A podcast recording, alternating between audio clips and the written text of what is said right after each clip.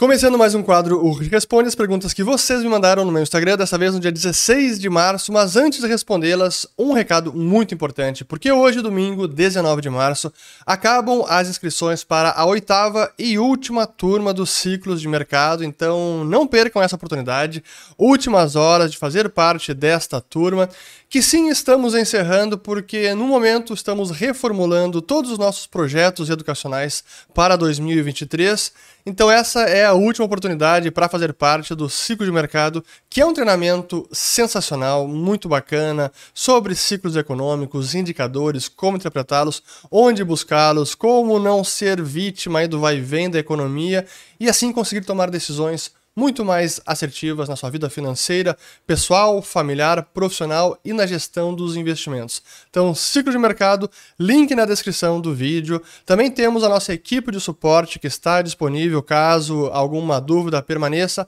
basta acioná-los, então espero vê-los todos por lá. Muito bem, então aqui as perguntas importantes. Essa foi mais uma semana aí de turbulência no setor bancário mundial, especialmente nos Estados Unidos, mas com alguns respingos na Europa também, por conta do Credit Suisse. E muitas perguntas são sobre isso, e é importante a gente seguir respondendo essas dúvidas porque elas são legítimas e para que a gente consiga avaliar a delicadeza do momento atual, é um momento de oportunidade, é um momento para evitar os mercados voláteis. Então, a primeira aqui, que é bem interessante, do Luiz Freitas. Se você fosse membro votante no Federal Reserve, o que faria no curto prazo? Essa é uma ótima pergunta porque a gente sempre está aqui, digamos, da Torre de Marfim criticando o que burocratas, políticos, banqueiros centrais fazem e apontando, ah, não, essa decisão foi errada, essa política equivocada, tinha que ter feito isso.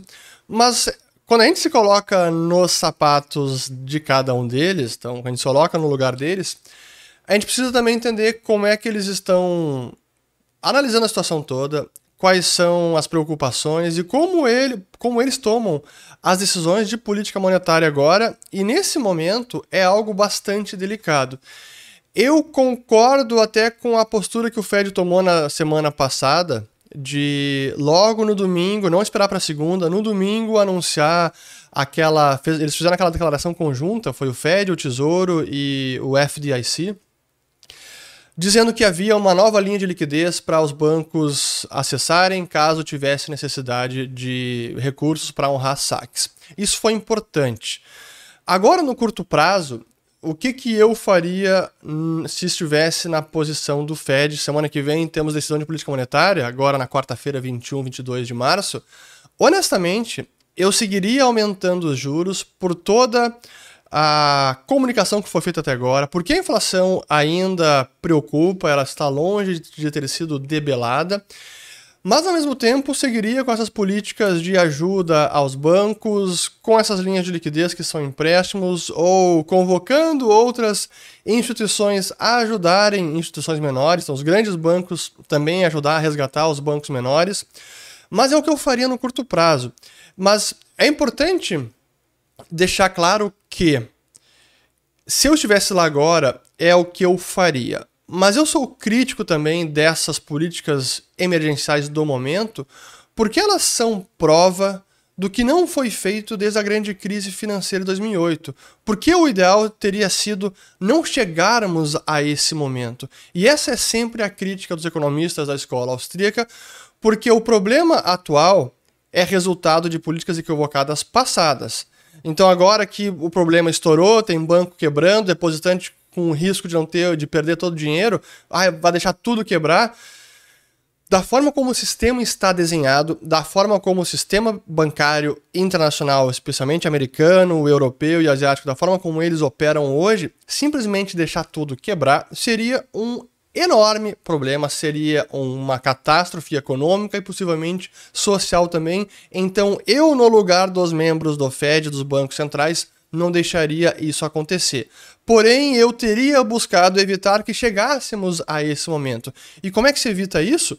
Resolvendo as grandes fragilidades do sistema, resolvendo o que eu chamo que é a iliquidez sistêmica. Porque não é só um problema, ah, um banco fez apostas erradas, Claro que sempre tem isso É prática empresarial. Uma empresa pode tomar decisões equivocadas, ter prejuízo e quebrar. Isso acontece para bancos também. Mas o problema fundamental não é de apostas equivocadas ou investimentos ruins. O problema central é a iliquidez. E a banca internacional funciona dessa maneira, se financiando no curtíssimo prazo e financiando investimentos de longo prazo. É o descasamento de prazos numa intensidade e com uma amplitude que só pode ocorrer porque existe um banco central sempre prestes a injetar liquidez quando algo der errado e algo dará errado porque o sistema é instável por definição.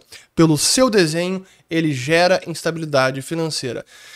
Então é preciso resolver esses problemas e não sempre estar apagando o incêndio, porque senão daqui 5, 10 anos, novamente teremos outro problema. Aí como é que se apaga esse incêndio? Mais liquidez e as causas fundamentais nunca são atacadas. A causa raiz nunca é atacada. Muito bem, até tive que tomar ar aqui porque a resposta foi longa, mas enfim, é isso que eu faria se eu fosse membro do Fed. Resolvido esse incêndio atual, vamos trabalhar para evitar que realmente isso aconteça no futuro, entendendo as causas reais? É isto. Aqui, ó, primeiro, a primeira pergunta, o primeiro é isto. Aqui do seu jardim, impressora de dinheiro com esse aumento do teto de gastos do Fed?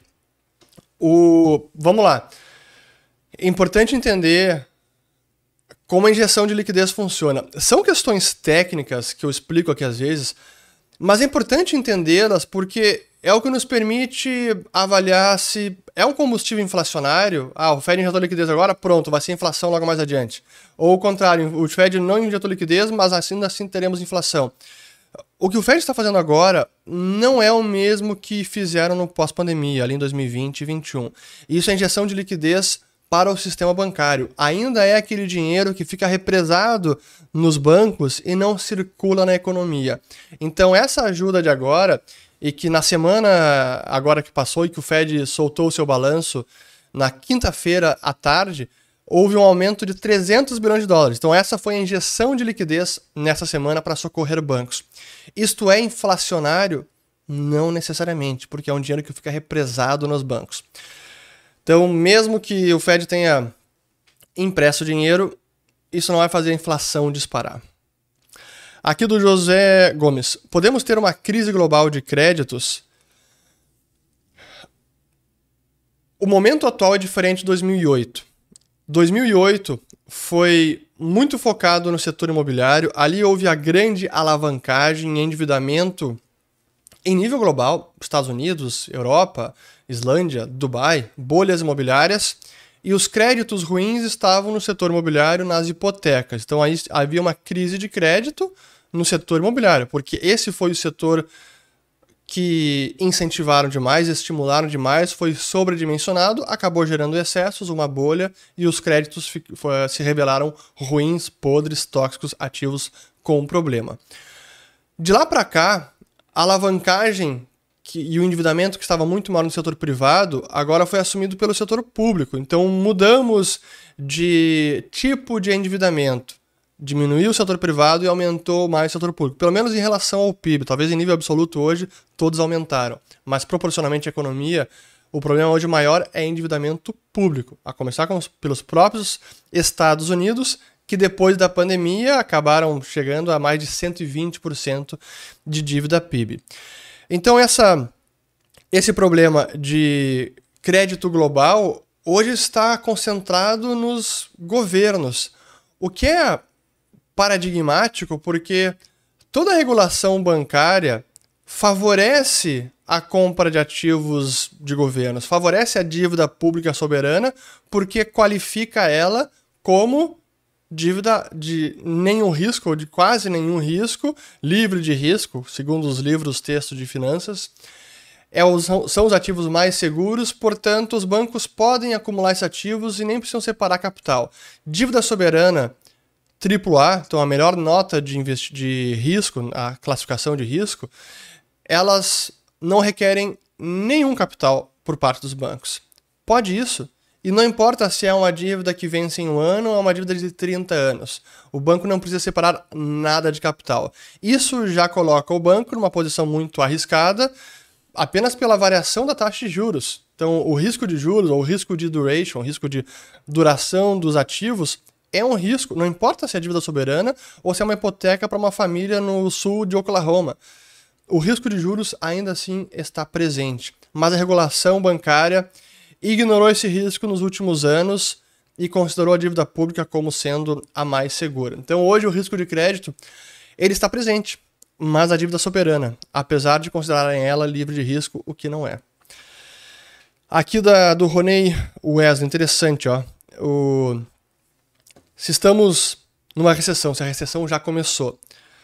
É possível que em muitos países a recessão já tenha começado. Eu mostrei num vídeo recente vários indicadores. Na nossa aula inaugural, domingo passado, que foi ao vivo, do, da, dessa última turma do ciclo de mercado, a gente também analisou alguns indicadores recentes. Então, os indicadores estão aí. Mas eu diria para vocês fazerem o seguinte exercício: conversem com colegas de trabalho, conversem com superiores, com diretores das, empresas, conversem com amigos, com familiares. Perguntem como estão as empresas, as profissões, como é estão as vendas. A clientela aumentou, diminuiu, está difícil de vender, estoque aumentou, estão pedindo desconto. Perguntem e, e ten, ten, tentem fazer essa avaliação no seu entorno, como é que está a sensibilidade do pessoal. A economia está piorando, está melhorando. Isso é importante também. Então, façam isso. Pergunta pessoal se você tem amigo que mora fora também, como é que está a economia lá fora. Aqui da Elas Stocks. Há um risco sistêmico diante da crise do sistema bancário? Eu volto ao que eu falei antes. A banca internacional, ela contém no seu âmago, no cerne do sistema, uma iliquidez sistêmica. Então, quando há uma corrida bancária a um banco menor, o problema é dessa corrida bancária se estender para outros bancos. Hoje, há um atenuante de, de corridas bancárias que o pessoal não saca mais dinheiro em espécie, que é o que realmente poderia quebrar um banco. Todo mundo vai lá e quer sacar em espécie o dinheiro físico, e aí o banco não tem dinheiro físico e acaba quebrando. Hoje o saque ocorre na forma eletrônica, então transfere de um banco para outro banco. A tendência é os bancos maiores receberem mais depósitos, portanto vão ficar cada vez maiores. Já está acontecendo isso nos Estados Unidos. No Brasil isso já, já aconteceu, a concentração bancária aqui ela é enorme. E como eu comentei recentemente, a concentração é ruim para a concorrência, sem dúvida, mas é excelente do ponto de vista de estabilidade financeira dentro deste sistema financeiro como hoje opera, nesse profundo descasamento de prazos, onde os bancos se endividam no curto prazo para financiar investimentos no longo prazo, ou emprestam no longo prazo. Então, sim, o risco sistêmico está sempre presente. Por isso é uma preocupação constante dos bancos centrais, autoridades monetárias, Banco Mundial, Fundo Monetário Internacional, Banco da Basileia e tudo mais. Aqui do Matheus. Essa crise bancária está mais em crise de confiança ou liquidez mesmo? A crise, a, o problema de liquidez está sempre presente. Então é quase que basta um pouco de desconfiança para gerar um problema de liquidez, como aconteceu nessa semana, a semana passada do Silicon Valley Bank, onde uma comunicação mal feita, um ruído ali, acabou expondo o banco, trouxe mais atenção para ele do que deveria, depositantes se assustaram, começaram a sacar e pronto. Tava em 44 horas o banco quebrou porque não tinha como honrar os saques. Então a a confiança é peça-chave nesse sistema e é uma linha muito tênue entre a estabilidade financeira e instabilidade financeira dentro desse sistema que eu descrevi, que eu venho descrevendo há muito tempo. Mas eu, eu reitero o ponto onde, na minha avaliação, a grande fragilidade do sistema não é o descasamento de prazos em si, o que os austríacos chamam de reservas fracionárias e que eu discordo desta nomenclatura. Eu fiz uma palestra em 2017 sobre isso e lá estão todos os argumentos. O problema em si não é descasar prazos. A prática bancária consiste disso desde séculos. O problema é a magnitude desse descasamento de prazos, que só pode acontecer nesta magnitude enquanto temos um banco central como aquele que está lá, sempre prestes a socorrer, criar dinheiro e injetar liquidez. Quando não há essa entidade, os bancos são mais prudentes. Ou os, os incentivos estimulam um comportamento mais prudente e não desse descasamento profundo de prazos que hoje ocorre. Aqui tem uma pergunta interessante do Martins. Você está a favor ou contra o protocolo Taro para emitir stablecoin no blockchain do Bitcoin? Pois então, a gente tem visto essa. É, é mais um debate, não é apenas o Taro, é também o outro protocolo ou outra aplicação chamada de Ordinals, que é criar NFTs dentro da rede do Bitcoin. E honestamente, eu sou favorável a qualquer coisa que amplie o uso da rede. E eu digo isso por dois motivos. O primeiro é simplesmente para aumentar o próprio valor da rede, que ela seja mais usada, seja mais demandada, e isso amplia o efeito rede, amplia, em última instância, o próprio valor da rede, o valor do BTC e o uso da rede como um todo. Então, para mim, eu vejo isso com bons olhos. Ah, mas alguns podem argumentar que, ah, mas isso é ruim porque pode sobrecarregar a rede, não é o uso, não foi para isso que o Bitcoin foi desenhado originalmente, embora, parênteses, isso é extremamente questionável, é, é, seria debatível, mas ainda assim, fecha parênteses, sim pode sobrecarregar a rede. Eu também vejo isso com bons olhos, porque sobrecarregando a rede, seremos obrigados, usuários, desenvolvedores, a otimizar a rede, a melhorá-la, a blindá-la quanto, quanto a possíveis ataques, para corrigir alguma vulnerabilidade. Ela sendo mais demandada e sobrecarregada, algum problema pode ser encontrado, então quanto mais a rede ser usada e testada, melhor. Então que seja sobrecarregada e que seja que tenhamos as mais variadas aplicações. E para mim é assim que vai evoluir a rede, por isso eu também acredito que o Bitcoin vai acabar congregando todas essas aplicações, ou a maior parte das aplicações vão convergir e serão adotadas dentro da rede do Bitcoin. Então sim, sou a favor. Aqui do Untitled. O que é crédito para os bancos? O que seria uma crise de crédito? Quando se fala de crédito, isso até é paradoxal. Quando a gente fala de crédito, normalmente todo mundo se refere a empréstimos para uma empresa, a empréstimos que um banco dá para uma empresa, ou empréstimos que você, investidor, pode dar para uma empresa quando adquire debentures de um emissor. Sei lá, Rodobens emitiu debêntures, você comprou, você está dando crédito para essa empresa. Então, quando se fala de crédito, é, são as, as dívidas que existem no mercado de capitais ou no sistema bancário. Uma crise de crédito seria um problema com essas dívidas, onde talvez os pagadores, os emissores dessas dívidas, então, aqueles que estão endividados, não conseguem mais repagar as dívidas então o valor de dívidas acaba caindo, ou pode ser um problema de juros, onde os juros subiram muito e o valor dessas dívidas no mercado acabou caindo, então aquele que está com a dívida encarteirada, aquele que comprou a dívida, perdeu o dinheiro porque a dívida perdeu o valor no mercado. Então a, a crise de crédito pode ter essas duas dimensões. Tanto um problema do próprio pagador, que não consegue mais pagar aquela dívida, ou um problema de mercado de juros, onde quem investiu naquela dívida, quem comprou aquela dívida, está tendo prejuízo porque o valor dela caiu no mercado. Mas até eu falei que era paradoxal essa questão de crédito, não comentei isso e não expliquei. Por que eu digo que é paradoxal? Porque nós, depositantes, nós, quando depositamos dinheiro no banco, quando nós utilizamos o sistema bancário, quando utilizamos uma instituição financeira, nós também estamos dando crédito para um banco.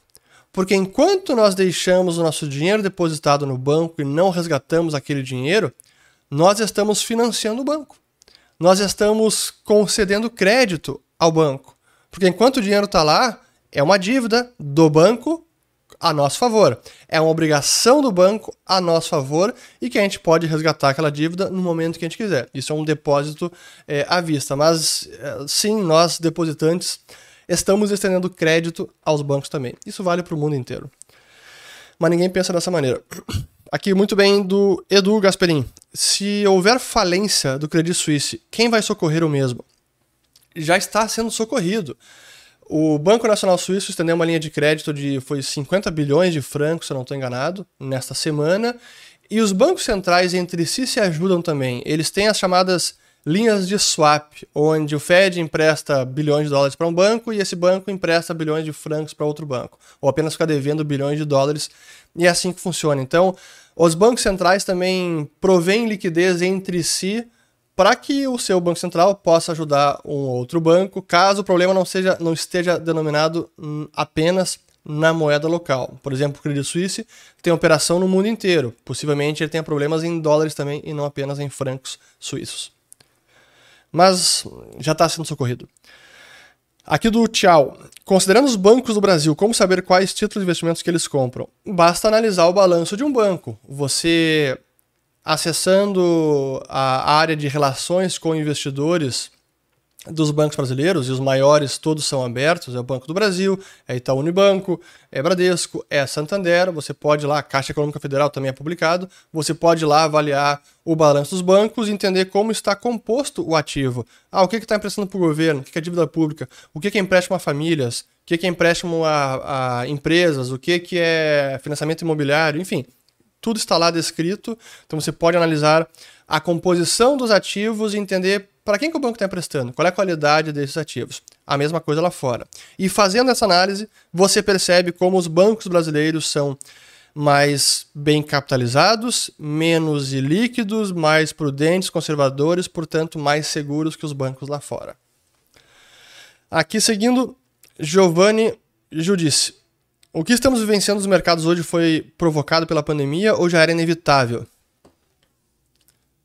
Vamos, assim, especificamente do que está acontecendo agora, foi amplificado pela pandemia por conta das respostas dos governos. Eu, em palestras recentes, eu tenho dito como, assim, fazendo uma. dando um zoom out, colocando em perspectiva a economia global nos últimos anos, desde a grande crise financeira, o que a gente teve foi um ciclo de expansão, recuperação da economia, ciclo de expansão, e em 2019 já havia vários sinais que indicavam um esgotamento desse ciclo de expansão econômica, especialmente da economia americana. Então era natural, ou era havia uma expectativa já relativamente alta de uma recessão, talvez 2020 ou 2021. Só que chegou a pandemia e ela precipitou essa recessão, porque foi um choque brutal que eu não preciso chover numa olhada.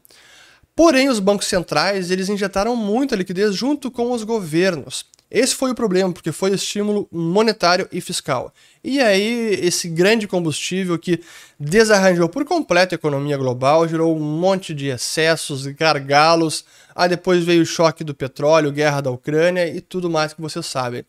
Então, quando a gente olha numa perspectiva assim de longo prazo, a economia estava se esgotando, o mercado já ia o bull market de 10 anos estava chegando ao fim, e aí o Fed, chegou a pandemia, o Fed e outros bancos centrais se desesperaram e jogaram assim liquidez para eh, postergar o fim da festa, mas de uma forma, na minha avaliação, irresponsável, porque foi excessiva. E o resultado, os efeitos dessas políticas extraordinárias, nós estamos ainda colhendo. Então, sim, o que acontece agora, em parte, é o que, é, é o que foi provocado pela pandemia, não pela pandemia em si, mas pelas respostas dos governos por conta da pandemia. Então, essa é a situação atual. Não era inevitável. É, essa inflação desse tamanho não era inevitável. Esses choques bancários dessa maneira também não eram inevitáveis. Aqui do Igor Garcia. Bitcoin se caiu, mas se recuperou muito rapidamente. Seria uma fuga dos bancos em busca de proteção? Importante falar sobre isso. Até foi o nosso um dos temas de, da nossa live na semana anterior no Follow the Money, nossa transmissão ao vivo. Quem não faz parte, Follow the Money, siga o dinheiro, link na descrição do vídeo. Pois bem, essa alta recente tem dois componentes, eu diria. Um é claramente identificável, a queda de juro real. O que houve na volatilidade das taxas de juros até, vamos olhar aqui no dia de hoje, ó, título de 10 anos do governo americano, hoje caindo mais 4,5%, tá lá em 13 a 41%. É um patamar, vamos colocar no último ano, ó, é, é uma queda muito relevante. Então, essa queda aqui ajudou tanto o ouro, aqui vamos lá, Gold Onça Troy, quase 2 mil dólares no Satroy, patamar que não chega lá desde abril do ano passado, então quase um ano. E o BTC também, batendo, chegou a 27 mil dólares no dia de hoje.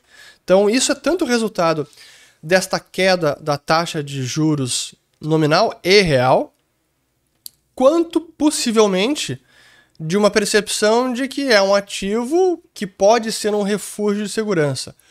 Aí eu falo essa minha segunda afirmação ou explicação da alta do Bitcoin com menos convicção, porque dados os eventos recentes também com o mundo de cripto, eu não consigo acreditar que a convicção que eu tenho nesse ativo e na tese dele, o restante do mercado como um todo tem. Não ainda. Essa convicção, para mim, ela está se formando ao longo do tempo, mas demora tempo. Então eu diria que a causa principal dessa alta no momento é mais a queda de juro real e não tanto o Bitcoin como refúgio de segurança. Mas isso vai catapultando ele para ser cada vez mais percebido como um ativo de segurança, mas ainda não é, não por todo mundo. Aqui mais perguntas. Boa aqui da Jaqueline. Filho está às portas do Enem, sem saber qual curso fazer. Qual sugeriria? Bom, vou dar aqui a minha sugestão. É claro que reflita e pense, mas isso depende de cada pessoa. Quando eu fiz vestibular, foi 98, nem tinha, acho que nem tinha o Enem ainda. E eu também não sabia. Eu sabia o que eu não queria fazer. Não queria medicina, não queria direito, não queria engenharia, não queria odontologia, não queria, sei lá, publicidade, é, tinha, não queria biologia, então sabia muito bem o que eu não queria. Ao mesmo tempo, eu tinha alguma simpatia por finanças, por matemática, por exatas. É, meu pai tinha feito engenharia e administração, trabalhava com administração. E eu entendia que a administração podia ser um curso com uma ótima aplicabilidade prática, ou que me daria uma boa colocação no mercado e me daria conhecimentos que seriam aplicáveis em qualquer profissão. Então, respondendo a pergunta, eu consideraria administração, consideraria contabilidade também, porque independentemente da profissão que o seu filho tenha no futuro, seja ele é, biólogo, dentista, advogado, empreendedor, empresário, comerciante, o que for, noções de administração e de contabilidade serão fundamentais. Então, pode ser uma, uma via, algo que realmente dê conhecimentos práticos e que ajudem na vida profissional, qualquer que seja o rumo profissional depois da, de terminar a faculdade. Aqui do Luciano Rocha.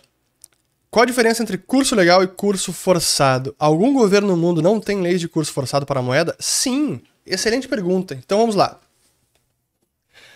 Curso legal significa que a moeda estabelecida pelo Estado que tem curso legal tem poder liberatório para dívidas pré-contratadas e para pagamento de imposto. Isso significa que, para pagamento de impostos, é essa moeda que o governo aceita e que, em caso de disputas judiciais, as cortes podem determinar que uma dívida em alguma ação legal seja quitada na moeda de curso legal. É isso que significa o curso legal. O curso legal forçado significa que, além deste poder liberatório para pagamento de impostos e dívidas pré-contratadas, que a moeda não pode ser recusada em negócios correntes. Então você como comerciante não pode recusar o real brasileiro no seu negócio, na sua loja. É uma contravenção recusar o real brasileiro. Então no Brasil, nós temos o curso legal forçado ou curso legal forçoso. Na maior parte dos países com inflação alta histórica, costuma ser curso legal forçado pelo óbvio, né? muitos não aceitariam a moeda se não fosse realmente obrigada. Qual país não tem curso legal forçado? Os Estados Unidos. O dólar é uma moeda que tem curso legal, no inglês é o legal tender, mas não é forçado. Então o americano, se abrir a sua loja, ele pode dizer: não aceito o dólar, não quero a moeda americana, e isso não é crime. E é engraçado, eu conto isso porque em 2017, eu participei de um colóquio em Indianápolis e era sobre criptomoedas e sistema financeiro. É, é, havia 15 participantes e alguns ex-membros do Banco Central Americano. Tinha um que era, era, tinha sido membro do Federal Reserve de Cleveland e outro de Atlanta. E nessas discussões surgiu a discussão de curso legal e eu falei, eu disse, olha, curso legal nos Estados Unidos não é forçado. Se o americano quiser recusar o dólar, ele pode, é livre para assim fazê-lo e pode aceitar apenas o Bitcoin no seu negócio. E um desses ex-banqueiros centrais, não, tem que aceitar, é obrigado. E o outro disse, não, realmente o Fernando tá certo, não é obrigado. E e o cara ficou assim, mesmo, nem ele se lembrava ou sabia que curso legal nos Estados Unidos não é forçado. Então, essa é a diferença de curso legal e curso legal forçado. Aqui do Thiago. Inflação argentina 102%. Pois é, essa foi a última leitura de fevereiro e eleições no final do ano. O que esperar? É interessante ver como está evoluindo a eleição na, na, Argentina, ou pelo menos as pesquisas eleitorais. O Javier Milei está ganhando bastante tração é um dos menos rejeitados e que tem a avaliação mais positiva. Recentemente saiu uma pesquisa com ele. O Javier Milei, para quem não sabe, é um uh, libertário anarcocapitalista. É um cara, assim, é figuraça, mas ele fala muita coisa correta. Eu tive a felicidade de mediar um painel dele no Fórum da Liberdade de 2022, foi no ano passado, em Porto Alegre, e aí pude conhecê-lo pessoalmente. E, honestamente, ele parece ter chances reais de, de repente, ser um.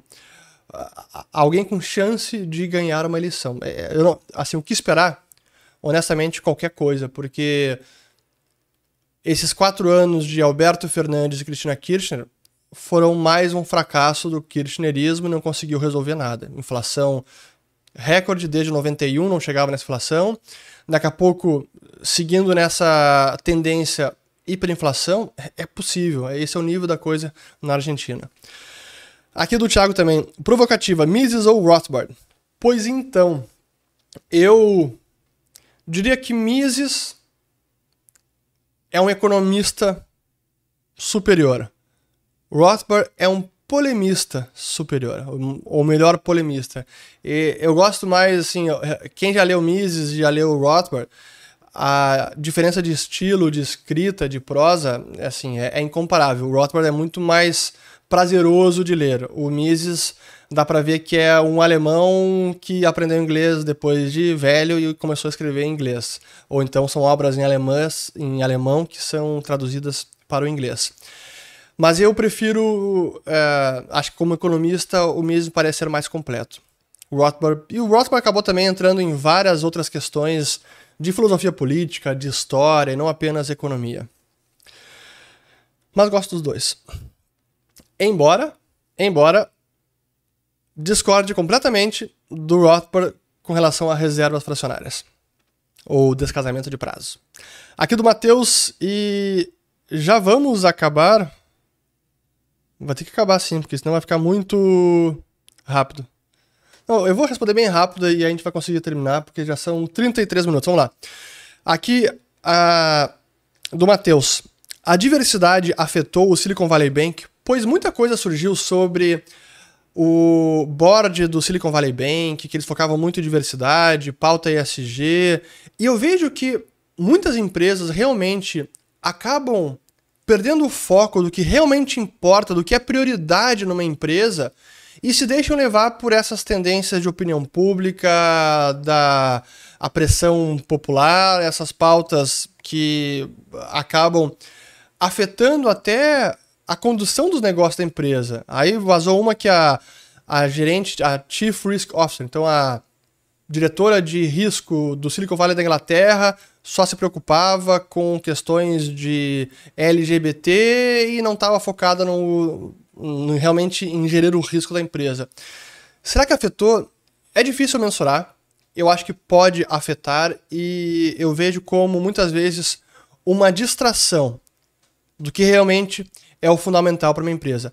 A empresa primeiro precisa parar de pé, o negócio precisa parar de pé, precisa ser seguro, precisa dar lucro sim, gerar caixa, porque senão não para de pé e não consegue contratar ninguém, não consegue manter nem as suas pautas ESG, LGBT, o que for, diversidade. Então, primeiro, as prioridades, o que é realmente essencial depois o restante. E talvez tenha havido nesses últimos anos uma inversão de prioridades. O quanto que isso foi derradeiro no caso do Silicon Valley Bank, não sei dizer, mas que tenha que possa haver tido um papel, eu acho que sim. Fed está encurralado? Sim, está encurralado, como eu falei naquele vídeo lá atrás, escrevi já em várias vezes. Porém, eu errei porque não imaginei que o primeiro que a inflação fosse subir tanto, nem que o Fed fosse criar tanta liquidez depois da pandemia e que nem que fosse subir tão rápido os juros. Mas ainda assim, sim, está encurralado como todos os outros bancos centrais. Que tem a ver com a próxima pergunta. Tiago Mioto, o mercado está já viciou na intervenção, é difícil imaginar o fim, vejo uma eterna intervenção. O que acha? completamente. Para mim é a japanização, japonificação, japanificação do mundo, onde os bancos centrais cada vez intervêm mais porque eles não conseguem enxergar outra saída. Aqui, como estratégia de urânio, como estratégia de cannabis, alguma atualização? Para mim, as duas são excelentes. Cannabis ainda não investi, porém, se vocês analisarem ETFs de cannabis, o MSOS, caiu bastante. E o próprio Marcelo Lopes sempre diz que em todas as teses assimétricas que eles investiram, é, depois que eles começaram a investir, a montar posição, elas acabam caindo 30%. Então, isso aconteceu com cannabis, aconteceu com urânio, mas para mim as duas teses continuam intactas. Quem compra terra não erra? Pergunta aqui do JC Moimas. Esse ditado popular ele tem um quê de verdade, mas é importante assim aprofundar a resposta. Claro que um ativo real e terra tende a se valorizar ou tende a preservar valor. Porém, depende da localização da terra, depende de onde ela está situada, é numa cidade pujante, é num campo terra fértil, assim. Então não é qualquer terra. Segundo, é importante entender as características de cada ativo. Ah, quem, quem compra terra não erra? Tudo bem mas o capital fica imobilizado, não tem liquidez. É para todo mundo? Talvez não seja. Então é importante, quando alguém pensa em investimento, em patrimônio, fazer todas essas considerações. A terra pode ser um ótimo investimento, mas não é líquido e o dinheiro está imobilizado. Então é importante analisar sobre todos os aspectos. Aqui, última pergunta uh, do Anderson. Para quem tem 100 mil hoje na conta corrente, onde aplicaria? Parabéns pelo follow da money. Obrigado. Depende de cada um. É sempre a resposta correta é depende. Se você recebeu de herança 100 mil reais, é, tá começando a sua vida financeira, pode apostar, não tem filho, não tem esposa, tá para correr risco. Eu colocaria de cara numa renda fixa que tá recebendo, que tá com ótimos rendimentos. Talvez esperar um pouquinho, aos poucos ir formando uma posição aí em renda variável, em posições mais assimétricas que podem se valorizar bastante. É, porque você pode segurar no longo prazo. Agora, se são 100 mil reais para um casal de idoso que tem uma aposentadoria muito baixa, que precisa do dinheiro, não pode tomar risco, deixa na renda fixa só, bem segura e não tem por que correr risco. Então, a resposta realmente varia para cada pessoa. Por isso, sempre recomendo conversar com os assessores da Liberta Investimentos. Link está sempre em todos os nossos vídeos aqui do canal porque pode avaliar a sua situação em específico e aí dar uma orientação adequada para os seus objetivos, para o seu perfil, para a sua necessidade. Agora sim, acabo por aqui. Mais um Urs Responde. Não se esqueçam do Follow da, do Follow da Money, não. Dessa vez é Ciclo de Mercado oitava e última turma, link na descrição do vídeo. Hoje se encerram as inscrições e quem quiser assistir mais algum vídeo, eu vou colocar tanto a aula inaugural aqui para vocês assistirem, caso não tenham assistido, e também essa palestra que eu dei em 2017 sobre reservas fracionárias, descasamento de pratos. Ela é um pouco mais técnica, mas para quem quiser se aprofundar no tema, seria o conteúdo fundamental. Fico por aqui, um bom resto de domingo e até o próximo vídeo. Valeu!